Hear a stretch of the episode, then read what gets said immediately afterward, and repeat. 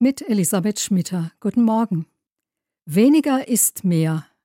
Als ich jung war, konnte ich mit diesem Sprichwort nichts anfangen. Im Gegenteil, es ging mir auf die Nerven. Es klang so gesetzt und abgeklärt, und es stand für ein Lebensgefühl, das jungen Leuten in meiner Generation ziemlich fremd war. Mit weniger zufrieden sein war damals nicht dran.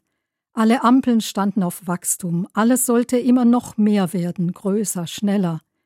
Man freute sich an dem, was man hatte und erreicht hatte, und für die Zukunft erwartete man einfach noch mehr von allem.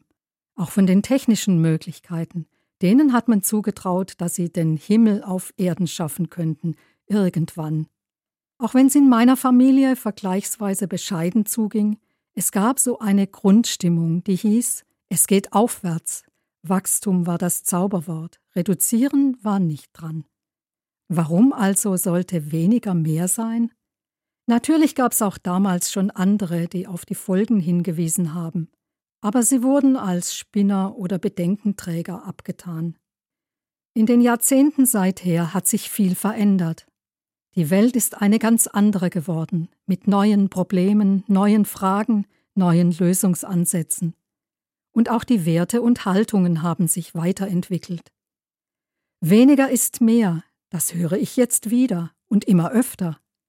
Es sind meist junge Leute, die dieses alte Sprichwort wiederentdecken und geradezu zu ihrem Lebensmotto machen. Weniger konsumieren, weniger verbrauchen, weniger Müll produzieren.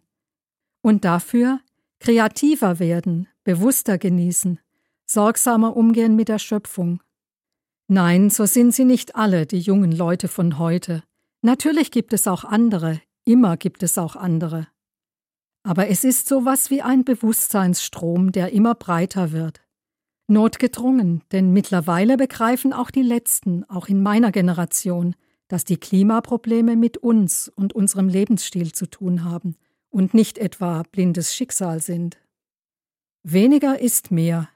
Längst habe ich verstanden, dass es da nicht um spießige Beschränkungen oder Verbote geht. Es geht um so viel mehr, es geht darum, die Schöpfung zu erhalten und darin gutes Leben zu ermöglichen. Für uns und für kommende Generationen. Und für die Fülle der Lebewesen, mit denen wir diese wunderbare Erde teilen. Elisabeth Schmitter, Rottenburg, Katholische Kirche.